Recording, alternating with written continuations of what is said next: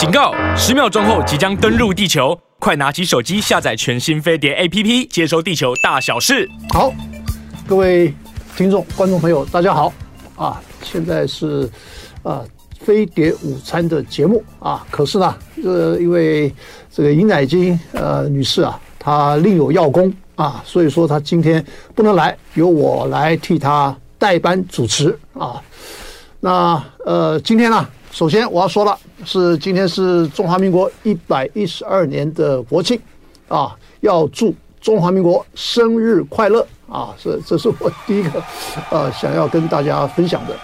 可是呢，最近呢，这个就是因为这个中华民国国庆啊啊闹得有一点这个乌烟瘴气啊。首先呢，就是因为民进党呢，他要偷渡台独。啊，我讲这一点呢，马英九前总统了，他讲的非常非常清楚了啊，意思就是说，呃，在英文的这，尤其在英文的这个部分上面啊，是这个台湾 National Day，这个台湾 National Day 就是偷渡嘛，因为你在这个正式的场合以及正式的这种标语上面呢，绝对是不可以打折扣的，你口头上讲可以。啊，或者说在非正式的场合啊，说不定啊打个马虎眼就过了。可是你在这种国家重要庆典，尤其是国庆的这种场合，你要打马虎眼，我觉得这个就是要偷渡，而且另有二心，意思就是说你有不同的想法。那当然嘛，因为没有中华民国，哪有蔡英文呢？那所以说了，那你现在站在这个位置，然后呢，你现在又开又要要想偷渡，我觉得这个是有点讲不过去了吧？啊，那意思就是说，那照这样下去的话，那慢慢慢慢，那使得这个整个的这个中华民国呢，可能慢慢就被台湾呢所取代了。那这样子的话，将来两岸兵凶战危的这种可能性就越来越高了。那所以我说这个啊，确实是兹事体大啊，我们必须要加以重视啊，这一点绝对不可以打马虎眼啊！你想想看，像譬如说肖美琴，她是驻美代表啊，她也可能变成这个赖清德的副手。那她在美国的这个国庆的典礼上面的这些重要的啊这些徽号上面呢，她都还把中华民国放出来了。啊，ROC 啊，什么等等都放出来了，那这个代表什么？这代表说你不跟不敢得罪美国嘛？你在美国面前，你敢讲台湾独立吗？你敢讲什么台湾 National Day 吗？那不敢嘛，只敢在台湾这边。那台湾这边当然了，有些民众啊会觉得说这个也没什么了不起，可是我觉得这个确实不可以打马虎眼的，这个是兹事体大，意思就是说正式场合。啊，不可以打折扣啊！你在非正式场合，在口语的情况下，我觉得这些都无可厚非。可是呢，在这种正式的场合，我觉得那绝对是啊，必须要一板一眼啊！我觉得这个才是符合我们国家的体制啊！这一点我必须要澄清。同时，我要给这个马英九前总统呢按一个赞啊！意思就是说，他确实。登高一呼，然后呢，群山响应啊！这个大家都认为说他讲的是对的啊，意思就是说这个玩笑是开不得的啊，意思就是民进党呢，这确实啊另有二心啊，所以我觉得这一点呢是我必须要加以强调的啊。那另外呢，你像蔡英文他讲了，他在他的原告里文告里面说了啊，说说说什么浅见啊，这个浅见结果搞得也是乌烟瘴气的啊。这个里头当然了，这个是水很深呐、啊。我们这个外界的啊，呃，这些人士呢，可能并没有办法掌握到真正里面的啊这种梗概。可是呢，我是觉得说，那这里头可能就是牵涉到一个重要的利益的问题啊，因为某些人他可能会因为有很大的利益啊，而用各种不同的手段。啊，来，啊，达到他这个利益的目的啊。那你说有些啊，像国民党的立委啦，他说这个什么呃，说什么把资料传给啊，给了这个外国人，给了韩国人。哎，我觉得这个也无可厚非啊。为什么呢？就是因为他怀疑韩国人在里面搞鬼啊。那我觉得这点也很正常啊。为什么不对呢？那我当然要把这个东西告诉韩国人，让韩国人自己来处理啊。那因为我们自己从我们这边来做做的话呢，啊，我们的减掉啦什么的啊，这个是一条路。可是这条路之外，那你要用另外一条路啊，也就是说从韩国的那条路过来的话，哎，那可能说不定还可以更有效的来打击犯罪啊，或是打击贪污。那我觉得这个也无可厚非嘛，啊。那可是呢，因为这个事情比较啊敏感，而且呢这个水很深啊，所以我也啊很难做出评论。我只是觉得说，你说像这个呃有些国民党的立委做做出这些事情，我觉得这个哪那么严重啊？说啊这样子就是卖国，哎不见得哦，怎么会是卖国呢？那如果说真的韩国人在里面搞鬼，那我们就不要把他抓出来吗？这怎么是卖国呢？这刚好相反，这不但不是卖国，而且是护国。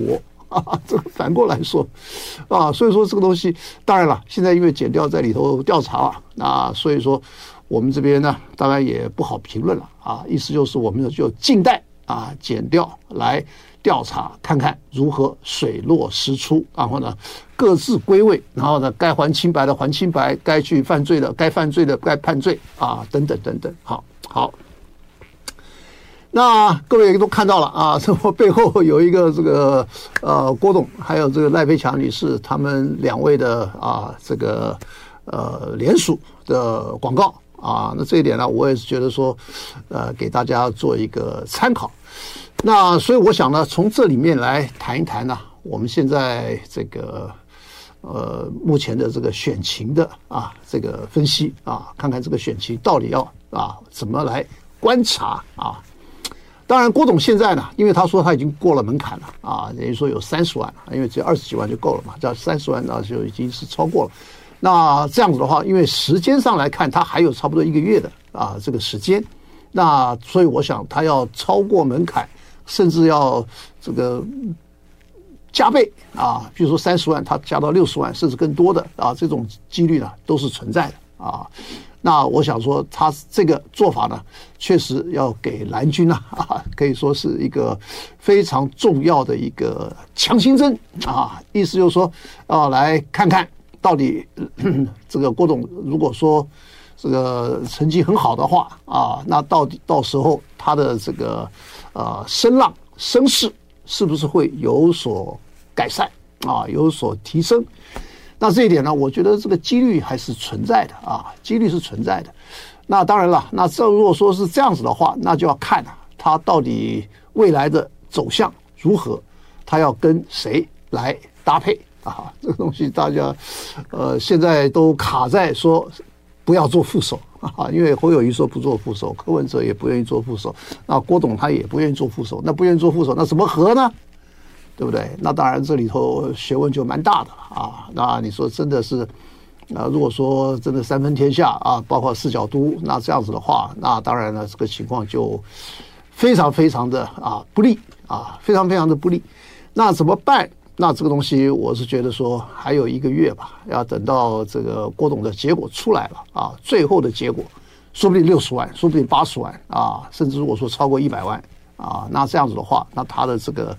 啊，声势、声浪、身价啊，那可能都不太一样了啊。那不太一样的话，那等于说那个时候就会有一个新的局面产生了啊。那新的局面产生，那在那到那个时候呢，那大家就来看看，说到底怎么一回事啊？那我现在再另外讲一下这个柯文哲的情况啊，因为柯文哲他昨天呢，然后也开了一个记者会啊，那记者会我也去参加了，那里头呢，他就提出来了一些他的新的想法。啊，主要呢，当然就是内阁制啊，内阁制。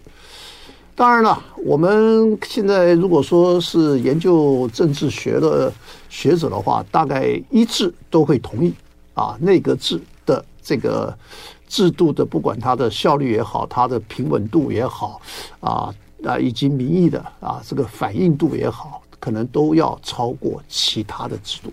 啊，这个大概是可以算是一个全世界目前被证明的啊，说是一个比较好的制度啊。当然了，那另外的，你像譬如说这个呃威权制度，我们把它排开啊。除此以外的这些制度，当然就是一个总统制，一个内阁制啊，一个是叫做双手掌制，那是夹在两个中间的啊。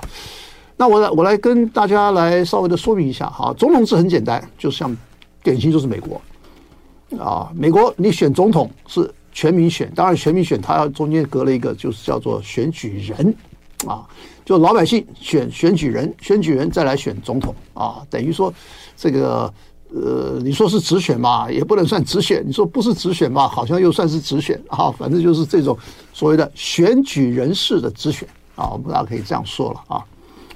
那等于说，总统的民意是全部的老百姓，全国的民意啊。那另外呢，他还要选这个啊、国会。那国会呢是两院啊，大家都很清楚啊，就有一个众议院，一个参议院。那众议院呢是以人口来算，那参议院呢是以每州来算，一这个州两个人。那所以说参议院就是一百人，这是固定的。那众议院是看人口增长啊。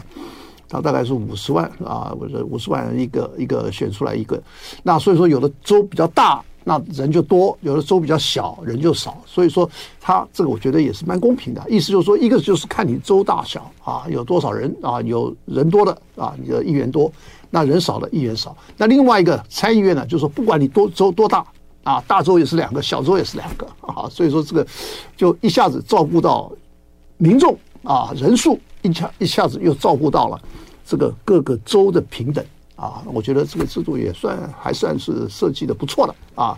那所以说这两个呃美国的这个参众两院啊选出来了以后呢，那当然就跟总统呢他的民意基础啊其实是完全一样的啊。那民意基础一样的话，那当然就变成一种所谓的 check and balance，就是一种监督制衡的啊这种状况了。那等于说。总统如果说跟参院两院的这个呃政党都如果说是多数都同意都是同一个政党的话啊，那当然那就呃就很好做啊，这个这个政这个这个总统很好做啊，因为这个呃总统有国会的支持。那反过来的话就很难做啊，因为现在呢刚好就一半一半 啊，这就是说在美国现在的情况呢是说在众议院啊啊是反对党共和党他们占多数。啊，可是众议院也出状况了 啊！现在这个众议院议长被罢免了啊，被罢免了。罢罢免了以后呢，那这个东西要再选一个新的啊，我看也不是那么简单啊，因为那个就是被罢免这个啊，McCarthy 啊，他在九个月前被选出来的时候，哎呀，选了十五轮才选出来。你想想看，他没有实习的啊，这个优势啊，就共和党。啊，有十个席位的优势，那可是呢，啊，结果选得很很辛苦。那我们刚刚讲到了呢，是说美国的这个制度啊，这个总统制啊，因为为什么讲这个呢？就是因为这个柯文哲提了内阁制啊，那所以说跟总统制相对的呢，就是英国的内阁制，因为大家都知道内阁制的摇篮啊，英国就是英国。那英国的这个内阁制有什么特色呢？就是第一个它，它它是呃。国家领导人是国王或是女王啊，他是一个虚位的君王啊，他的权力呢，慢慢慢一直都被这个呃贵族，后来被国会呢啊，把他一步一步把它掏空了。那所以说，现在国会呢可以说是国家的最主要的一个决策机关。当然，国会里头的多数就产生了内阁政府啊，所以说他的政府跟他的国会里头的多数呢是完全吻合的。这个跟我们刚讲的这个美国的总统制啊，啊，有点差别的，是说美国总统选总统，国会选国会。如果说两个这个总统跟国会里头多数党不一样的话，哎，那这个总统很难做啊。那反过来的话呢，哎，那这个总统就很好做。那可是，在英国的话呢，它这个国会呢，它是基于立法机关，也就是它的国会的多数来产生的。那所以说，国会跟这个呃行政机关跟这个政府呢，它是。合一的，和一体的。那万一有些你这些自己的议员如果说倒戈的话，或者离开的话，而你国会的失去多数了，好了，那就必须倒戈了，就重新来过了啊。那所以我说，英国的这种制度呢，其实算起来呢，应该算是比较稳当的一个制度啊，比较稳当的一个制度。那另外一个呢，就是法国的法国的所谓的双手掌制，它又有一个总统，又有一个啊这个总理啊。那这个制度是怎么来的呢？当然，这个里头我们就知道了，说它是从法国大革命一七八九年以后呢，它经过了五次共和啊，就是一直斗来斗去，斗来斗去啊。一个是啊王权制啊，一个是这个共和制，就是王权制跟共和制呢斗斗斗斗斗斗斗斗到后来变成一个有总统，同时又有啊这个总理的这个制度，这个东西跟我们那边的情况是有点像的啊。我们是从袁世凯之后呢，也是。啊，袁世凯主张帝制，啊，帝制完了以后，当然还有一些人主张总统制，那另外有些人就主张内阁制，那结果我们这边呢，也是总统制跟内阁制呢，也是斗来斗去，斗来斗去，斗到最后达成一个协议，就是中华民国宪法。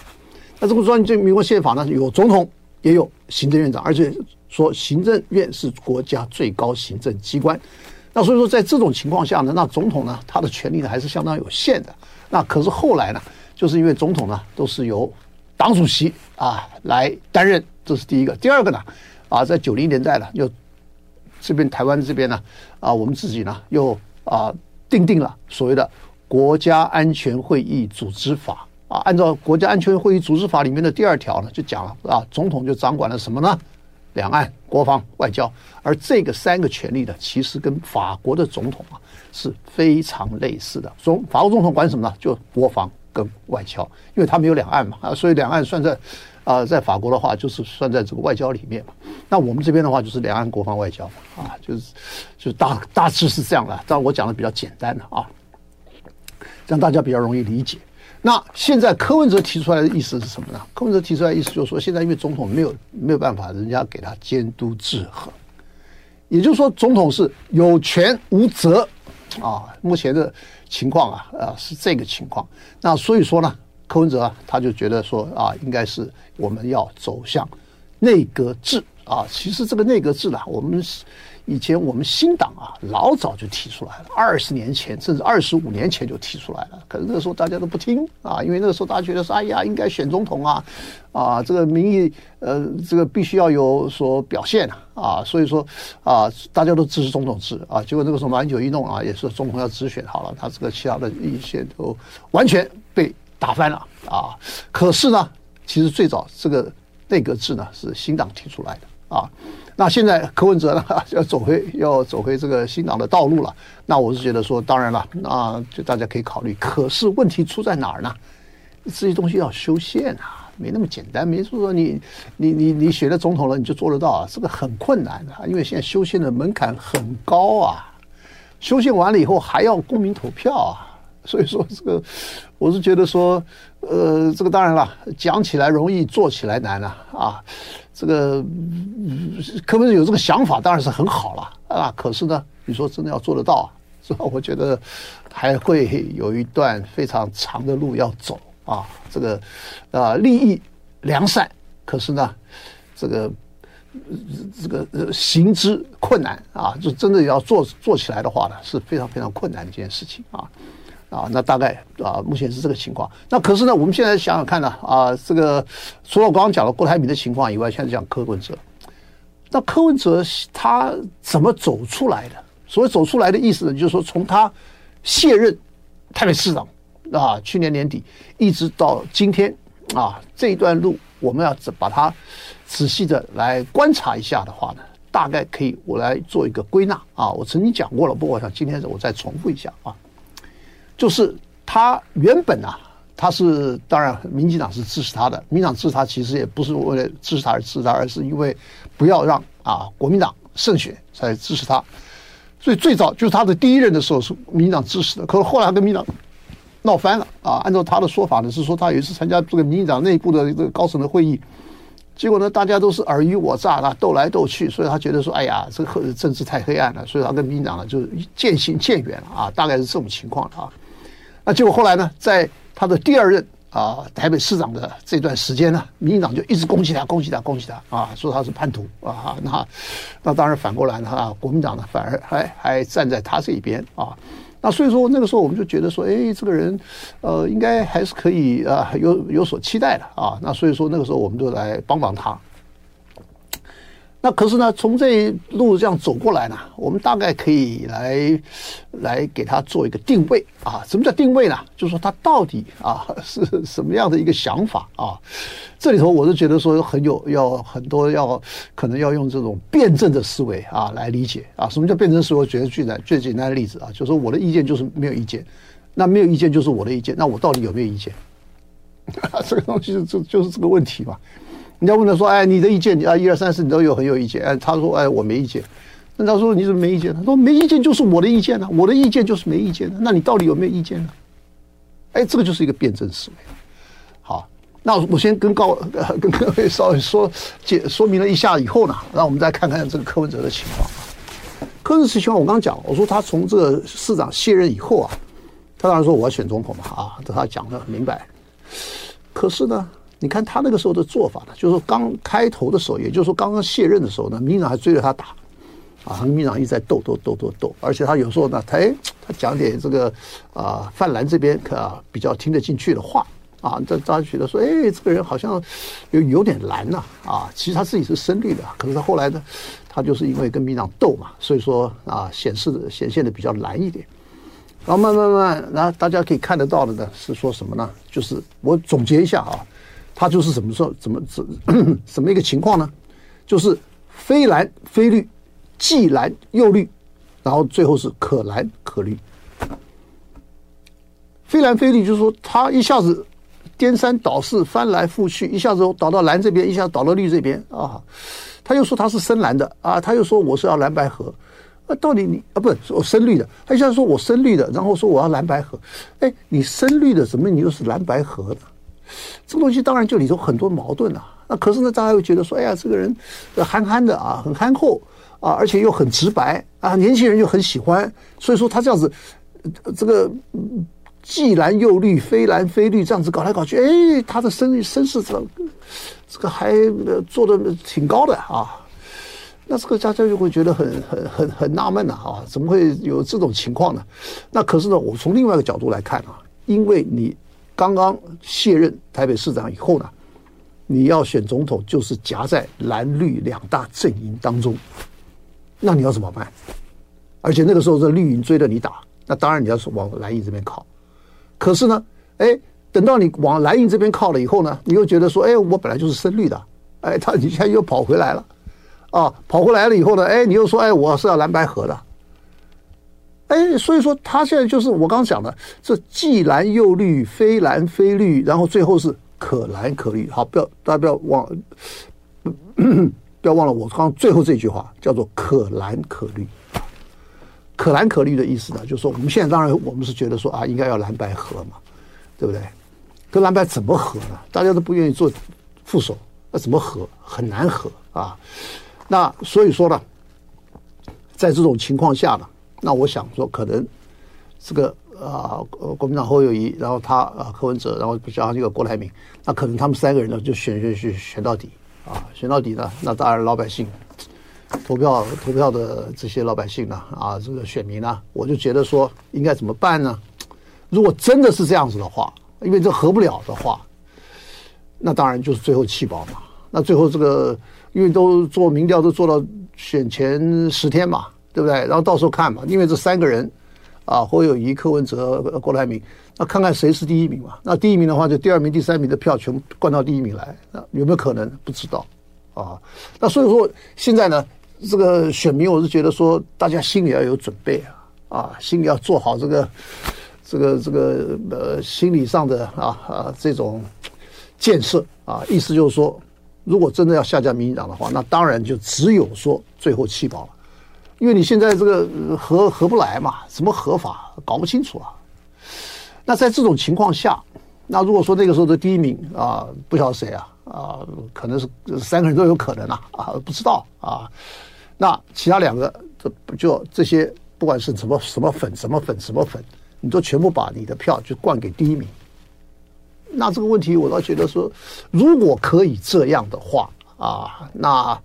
这个非绿阵营呢，还不是啊完全不可为啊。如果说真的大家觉得说真的是这样啊，如果说而且这个民调又很有明显的这个差距的话，那如果说民调三个人都差不多，那这个东西就就，又很难办了啊，又很难办。那可是我说，如果说我们从柯文哲的角度来看的话，我刚讲了，他最后是可蓝可绿啊，意思他也讲了，他也没说我一定要怎么样啊。对不对？他现在当然是蓝白合了，因为我昨天去看那个那个记者会的现场，请了很多学者嘛。我看了学者里头，大概百分之九十五以上的都是蓝营的学者啊，这蓝营对他还是很有期待的啊，很有期待的。那可是呢，我是觉得说，他如果啊，说现在我说你跟我想你跟你这个蓝营的啊，我们来谈一谈啊，或者说我们来怎么样的啊，协商一下看看啊。可是你说协商出来一个什么结果呢？你说蓝的不可能当副手嘛？那他就等于说我跟你合作，你一定要当副手嘛？那柯文哲愿不愿意呢？这这这这太复杂了啊！这个东西我觉得，呃，太难谈了啊，太不容易了啊。但如果说真的是这样子的话，那可能到时候柯文哲说对不起了啊，万一我跟你跟你这边如果搞不好的话，那我就倒到那边去了啊？有没有可能？啊？大家不要觉得好像这个东西是不可能的事情啊！我觉得现在这个，呃，对于某些人来说是是这个什么可能性都有的啊，都存在的啊。那意思就说，一方面当然就是总统大选啊。如果说我们真的是刚刚三个人要选到底，那这个呃赖清德的出现的几率就很大了，对不对？那你到时候你去弃保，不晓得弃保的成不成嘛，对不对？那到时候还有一个呢，就是立法院啊。如果说立法院，这个三党不过半的这个几率是很大的。那柯文哲啊，这个呃，民众党是不是可能成为关键少数？我觉得这个几率也是非常非常的大。那这样子的话，那等于说啊，蓝绿两边呢都要来拉拢他，啊，都要拉拢他。那拉拢他很简单啊，我你给我什么条件，我给你什么条件，就是大家就来比条件嘛，对不对？那这样子的话，那你说？呃，柯文哲他要怎么选呢？他怎么选择呢？因为其实啊，他的想法，我倒觉得说有一点是可以肯定的，因为他脑袋里面还在想二零二八的，不是说二零二四啊。二零二四他也知道自己搞不来啊，对不对？可是呢，他还要累积筹码，为了二零二八来做准备。那你二零二八做准备，那那那你就要想了，说哎，我跟蓝的混，跟我跟绿的混啊，有什么差别没有？哎，我觉得这差别是蛮大的。假设啊，你跟绿的混，那你比如说你带带枪投靠，所谓带枪投靠的意思就是你带了立委来跟这个呃国民民民进党的呃这个这些立委呢，在立法院呢组成多数，那当然你有功劳啊，有功劳的话，搞不好就给你行政院长了。我觉得这个几率是存在的，不要小看了。那如果说真的是这样的话，而且那如果。呃，这这个联合政府组成的话，两岸的绿营搞不来啊，那两岸政策是不是由你来做？哎，这一点也是大家值得要关注的啊。那意思就是说，柯文哲最起码他还有一个两岸一家亲的基础，不要忘了，这点是非常重要的。你绿营，你跟北京，你能够做出什么事儿吗？什么事儿也做不了。那你不起冲突已经不错了。那所以说呢，如果柯文哲跟绿营合作的话，哎，他的空间啊，奇大无比啊。两岸就由你来搞啊，你来主主指挥陆委会，陆委会主指挥这个海基会，那这一块，那你逼着北京，你看你要不要？你不要，你就什么都没有。你要的话，那咱们就可以来可以来交往。那绿营这些领导人呢，就闭嘴不讲话，这是一个情况啊，这是一个一个情况。那另外一个情况呢，你就说我跟啊蓝营来合作，那你跟蓝营合作，那你能够换到什么呢？你可以换到行政院长吗？而你能够组长两岸关系吗？蓝营里面人才济济啊，这个能能够处理两岸关系的人多如牛毛啊。太多了，那你在这来意里头，你能够算什么呢？你能够怎么发挥呢？你能够发挥你的专长吗？哎，这一点我想大家可能看得很清楚啊。那这样子的话，那你说，如果你是蔡，你是这个柯文哲，那你要怎么选择？那不就很简单了吗？对不对？那到时候他说对不起了，你看我跟你蓝的混，根本混不出什么一个名堂出来。那对不起，那我当然只有跟他混嘛。因为我在立法院要要过半嘛，那过半的话，那当然我加了民进党以后，我就过半了。那在这种情况下，我刚刚说了啊，从柯文哲的角度来看这个事的话呢，那如果说啊，你现在这个绿营呢是定于一尊啊，蓝营这边呢，或者说是非绿阵营这边呢是分崩离析啊，还搞不清楚呢，到底怎么办啊。那所以说现在，如果说柯文哲要跟他们谈这个未来的这种合作的可能性的话，那你说你跟蓝营你要你要跟怎么谈啊？那你跟绿营的话，当然可以就谈出比较啊可行、实际可行的这些方案出来啊。比如说我我带枪投靠跟你换行政院长，要不要？啊，因为他带枪投靠有功啊，你你立你立法院过不了半呢、啊，你有我才有过才能过半呢、那我这个功劳谁能够在你谁你你民党里头有谁有比我这个更大的功劳？那当然，他这个行政院长，我觉得这个应该是几率是很大的啊。那反过来呢，我跟你蓝营的合在一起的话，我能够得到什么？现在谁也说不准啊。到底 你说，呃，蓝营的行政院长人选多不多啊？一大堆啊。你说蓝营里头搞过两岸关系的多不多？也一大堆啊。那你说我在你蓝营这边，我怎么发挥啊？哎，他很难发挥啊。哎，如果说从这个角度来看的话呢，我是觉得说。这个我刚说的所谓的可蓝可绿的这个几率啊，这个是大家要要要要可能要呃仔细的仔细的这个要放在心上考虑考虑了哈。那如果说这样子的话，那当然了，那这个局势呢就对蓝营还是非常不利，除非除非除非除非什么呢？除非侯友谊的身世啊啊不断的哎呀一直提高提高提高，碾压柯文哲，碾压郭台铭。大家都闭嘴了，那当然就合过来了，就合起来了嘛。那如果说没做到这一点怎么办呢？那当然这个东西就很麻烦了嘛，对不对？很麻烦。那你说像侯友谊的话，你说他在美国表现，我觉得是可圈可点啊，啊，确实是这个超出预期。哎，可是回来以后好像也就没有什么特别的表现了。啊，也不晓得有什么特殊的证件啊，或者说有些什么啊特殊的这个想法啦，或者说有些什么特殊的行动啦什么的，好像媒体上也都没什么报啊。这报纸上就是好像应付一下啊，说我也报了，呃赖清德了，也报了这个柯文哲了，好像也把你的侯友谊上弄弄上去，也并没有什么特殊的东西，就是说啊，你去这边访问，去那边访问，就没有什么特殊的让人家眼睛为之一亮的啊这种。说法跟做法啊，我觉得这一点侯友宜这边应该要还是要加强加强啊。那如果说真的能够在未来的这个一个月啊，或者一个多月啊之后，侯友宜声势能够一枝独秀啊，然后呢，这个碾压其他，那这样子的话，那我觉得那这个柯文哲可能跟蓝的要来合作的这个几率呢？那当然就会比较大，因为他现在说我们就来比民调嘛。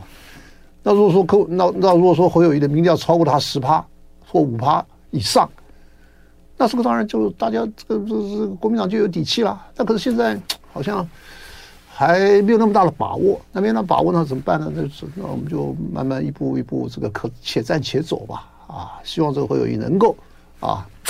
在这个啊选选战的这个表现上面呢，能够再突出一点啊，再突出一点，那是不是这样的话？那当然，这个整个局面可能就会改变了。我刚刚讲所谓的可蓝可绿，就是在这里了啊，因为你想想看嘛，如果说他跟绿的合，哎，他发挥的空间很大；他跟蓝的合，发挥的空间很小啊。那你说他我到底要跟跟谁合啊？啊，对不对？那我所以我觉得这个情况是啊，非常非常啊，值得我们大家都关注的啊。好，那我这个问题讲完了以后呢，我要讲讲这个以色列跟这个巴勒斯坦啊，或者说是现在的这个这个哈马斯的这个问题了啊。这个哈马斯啊，它是在这个整个这个巴勒斯坦里头呢，它是一个比较属于强硬派的啊，属于强硬派的一个。有人说是啊恐怖组织，那当然，另外他们自己认为它是一个战斗的啊这个组织啊战斗的组织。而这个以阿的问题啊，我把它这很复杂啊，我们要我们要我们要要要花很多的心血呢，才能够把这个事情讲清楚。可是我把它做一个非常简单的这个啊归纳啊，它里头就是两个重重要问题，第一个。就是意识形态，这其实就是宗教啊，宗教的差别。第二个就是生存空间，生存空间就是什么？就是土地啊，就是这个土地跟宗教啊，这两个是纠结在一起啊，就像这个麻花一样的，一直不断的在搅和、搅和、搅和啊！你说最早这个土地啊，以色列这块土地是谁的？讲不清楚啊！就原本当然最早最早是以色列的，这个以色列离开那边一两千年了，啊，那到底后来这个又属于谁的呢？那到后来阿拉伯人进来了吧？这样到那进来的话，那就是说他说这个我已经在这边也也也一千多年了，那你说到底是你的还是我的？那就扯不清了嘛！啊啊！一九四八年，以色以色列建国了，建国了以后呢，又开始打仗了，打了好几次仗啊。那现在以色列呢，当然他因为他是犹太人啊，我特别讲这个犹太人啊。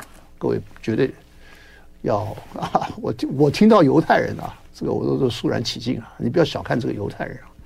你想想看，犹太人两千年没有国家，可是呢，他的宗教、语言、文化到今天都还保留着。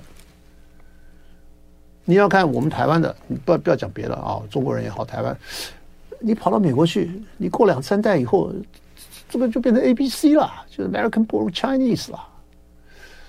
你虽然你这个样子可能还是一个中国人，可是你里头你都变成就变样了。可是犹太人不是这样，他到目前为止啊，他虽然没有国家，可是呢，他因为这个，我觉得可能是宗教的原原因啊，把他们啊这个团结的啊非常非常的紧密。而且还有一点啊，这个犹太人啊，你去看看诺贝尔奖，犹太人大概占全世界人口的百分之零点。三左右，可能还更少，啊，他就是几千万人，这几千万人啊，在全世界人口里面非常非常少的一个氛围份额。可是呢，他在诺贝尔奖里头啊，大概有四分之一的得主，哎，这个就是不得了的事儿了。你人口这么少，可是呢，你的表现又这么好。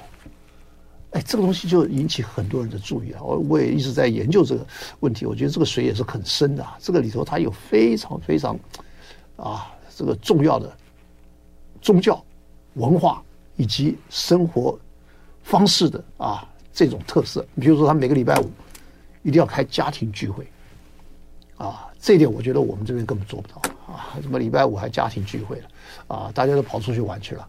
那他一定要家庭聚会，然后呢，父母还要跟这个儿女呢，还要交换心得啊。你这个月啊，这个礼拜你学了些什么东西啊？未来啊，你要怎么做？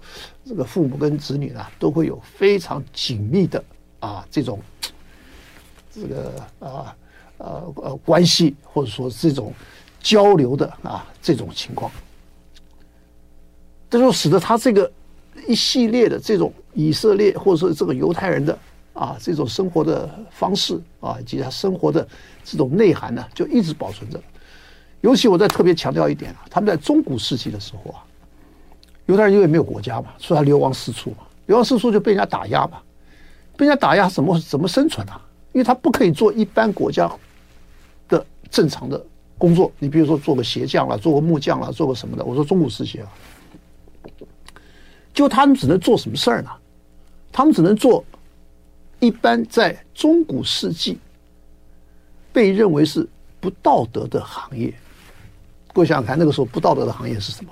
很简单，高利贷。他只能够做这种用钱来换钱的这种工作啊。那个时候是对人家是非常瞧不起的，因为你是趁人之危啊，因为人家要钱一定是很紧急嘛。啊，这个我家里出了什么事儿了，或者做过生意失败了，我跟你掉头寸啊，什么什么等等。他说：“你这个趁人之危是非常不道德的啊，在中古世纪，那可是他不可以做其他的工作啊，因为其他国家的人不不给他做这这种工作啊。那所以说，他就借此呢致富，同时呢，他的这个向心力啊又非常非常的强，因为他被人家赶来赶去嘛啊，这有点像我们这边的这个。”这个这个客家人啊，又被人家赶来赶去。你看客家人的这个应景精神啊，或者团结啦，或者说这个节俭啦什么的，哎，我觉得这个犹太人就有点有点像，有点像啊。那所以犹太人搞到现在啊，所以说他还是非常非常厉害。而且他很厉害的一点是哪里呢？是他在犹太人在美国的影响力。你看看，在美国的军火商、美国的这个银行、这个金融界、美国的传播界啊、美国的政界。等等等等，里头的精英分子啊，大概最高的很多精英分子啊，大概有一半都是犹太人。哇，那这个东西还得了啊？这不得了的。那所以说犹太人，那他他他跟这个以色列刚好又是等于是兄弟，所以说美国人是绝对是要支持以色列的，这个是没话讲的啊，这是没法打折扣的。好了，那现在呢，就开始这个哈马斯呢，这个为什么会啊开始要来说这个来进攻以色列呢？就是因为以色列现在跟沙乌地啊，跟阿拉伯啊，他们准备要和好。因为他这个双方也都觉得有点累了啊，以色列跟这个这个呃阿拉伯 国家呢，他们之间的这种仇恨呐，啊，双方都觉得说啊是告一个段落了，而且美国从中协调，希望这个以色列跟阿拉伯呢能够和好，甚至呢建立外交关系啊。那可是这个哈马斯会觉得说，你这样子一弄的话，那我要来建国。啊，要来这个建立这个呃，这个这个巴勒斯坦国的这种可能性，可能就会云烟云消云散了。那所以说，他就奋力一搏，看看他能不能够用他现在的啊这种强烈的攻势，让以色列知难而退。那他的目的当然就是建国嘛。我刚刚讲了两个问题嘛，就是一个是意识形态嘛，一个就是生存空间嘛。那所谓意识形态就是宗教嘛，生存空间呢就是土地嘛。就这两个问题嘛，这两个问题一直搞不定嘛，对不对？因为这个宗教大家都是一神论啊，你是你是这个伊斯兰，我是犹太教，这个都是这搞不定的啊，就因为他们都是这个一神论的啊，一神论的宗教。所以说你有你的神，我有我的神，那大家而且千年来的啊这种。恩怨情仇搞到现在根本无解啊！那虽然如此呢，美国还是在调停啊，希望两边啊，这个以以色列，那另外就是沙沙乌地，沙乌地是整个阿拉伯国家里头的一个很大的一个领导人啊，他们两边呢是看看是不是可以啊坐下来谈一谈啊，是不是可以这个那呃双方呢可以重归旧好。啊，正在谈，而且谈的好像有一些进展了。好了，来了一下子啊，这个哈马斯他觉得说这样子一搞的话啊，他就觉得说他们的以后要建国的啊这种理想可能就会被摧毁了。好了，那我想这个东西呢，那对我们这边会有什么影响？那我觉得这可能是我们更关注的问题啊。意思就是说，第一个，你美国你必须要支持以色列。我刚讲了，因为美国跟犹太人。在美国的影响力是不得了的，因为他们他不管是在哪一个这个呃这个这个部分上面，他做领导人，不管是卖军火的也好，是在媒体的也好，是在金融界也好等等，他都是在美国可以呼风唤雨的。很多人都是这样子，很多犹太人都是这样子。那这样子的话，那当然你美国政府你就必须要服从啊这些人的啊这这个意志。那当然，同样的，你要支持以色列，这这点是完全没有办法改变的。好了，那支持以色列，那是不是美国美方的这种军力啊，或者他的这个注意力就被以色列吸引过去了？那一方面，你美国要关注呃这个乌克兰；一方面，你现在开始要增加一个啊这个以色列，那你是不是要对于东亚的这个支持度、关注度会受到什么样的影响呢？哎，不知道，因为现在才刚开始啊。因为这个哈马斯这次啊，他有一个让我们家是很出乎意料的的这个事情，他的这个动作呢，以色列这个情报机关呢，根本被蒙在鼓里。为什么？后来人家知道了，是说以色列他是用高科技来侦查啊，这是所有的情报。可是呢，哎，这些这个这个巴勒斯坦人呢，他是用低科技，所以他根本就没办法找找到他的这个问题。